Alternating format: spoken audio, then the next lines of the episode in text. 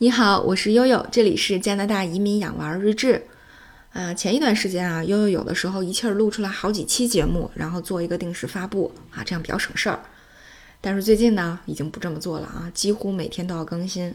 为什么呢？因为情况变化的实在是太快了。你就比方今天来讲吧，呃，加拿大的累计确诊人数已经达到了七万九千零七十例，这个数字已经直逼国内的确诊人数了。那么，作为第二大重灾区的安省，今日新增的是四百二十七例，这个数字呢，比前一天报复性增长了百分之四十六啊！所以这个形势还是非常非常严峻的。特鲁多在今天上午的新闻发布会当中也指出了，那么中加边境将继续关闭。啊，也就是说，这个关闭的日期将延续到六月二十一号。那么，从三月二十一号这个美加边境关闭啊，到六月二十一号，目前看来，整整三个月的时间，确实是为这个疫情的防控做出了很大的努力。这是呃边境这块的。那么，对于嗯孩子们来讲啊，因为因为国内的神兽马上要回笼了。很多我的同学啊，包括原来在国内的朋友呀，特别是有孩子的朋友们，对于神兽归笼这个终于要迎来的历史趋势感到喜不自胜。但是呢，像还在国内的爷爷奶奶和姥姥姥爷呢，却呃一筹莫展。为什么呢？他们特别担心啊，就像悠悠之前在节目里介绍的那样啊，万一安省领导和这个教育厅的这个呃这个厅长脑子一抽抽。啊，也把孩子们送回学校，搞这个群体免疫，那可怎么办呀？啊，因为毕竟这个加拿大目前的疫情还是势头还是很猛的啊，还不太稳定。那么其实对于小朋友们来说，风险也很高。呃，我记得在之前的一期节目里面也给大家介绍过，这个肝炎疫苗是怎么通过利用这个智障的儿童进行研发的，特别担心加拿大的这个群体免疫在这个儿童当中呢进行实验。就像之前魁省的省长已经决定要开学校一样，爷爷奶奶、姥姥姥爷都特别特别担心，说：“哎，安省不会一抽风也这样的吧？”好在今天啊，这块大石头终于是落地了啊！安省在今天下午终于宣布了中小学生六月不返校，也就是说，大家直接九月份见了。安省省长福特呢，今天下午宣布了啊，不会重新开放学校和托儿中心。他说：“学生的安全是第一位的，我们不能冒险啊！这是根据这个首席健康卫生官的建议做出的决定。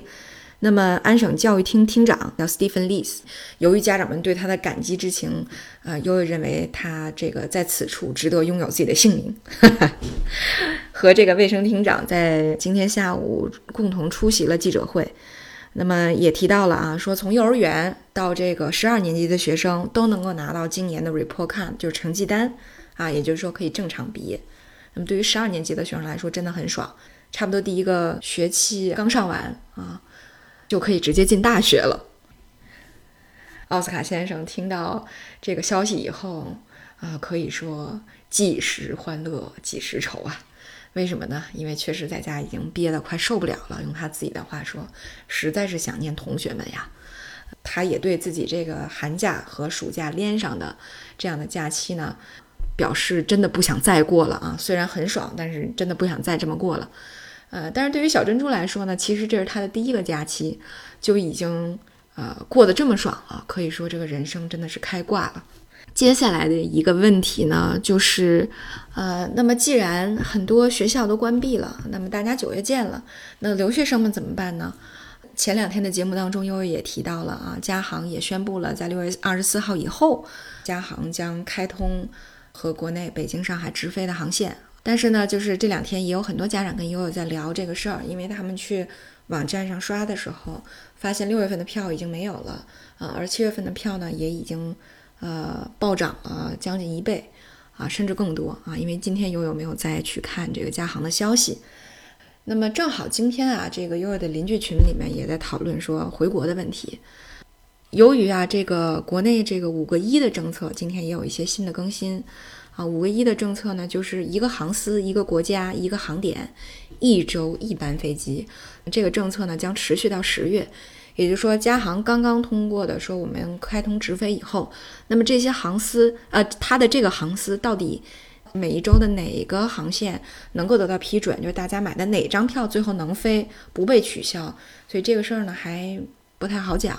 所以很多人为了回国之后，他就手里买了三四张机票，最后看看哪张可能飞，不要耽误了回国的事情。那么也有的邻居指出，他说如果现在看来加航的这个票价啊，虽然说是涨了。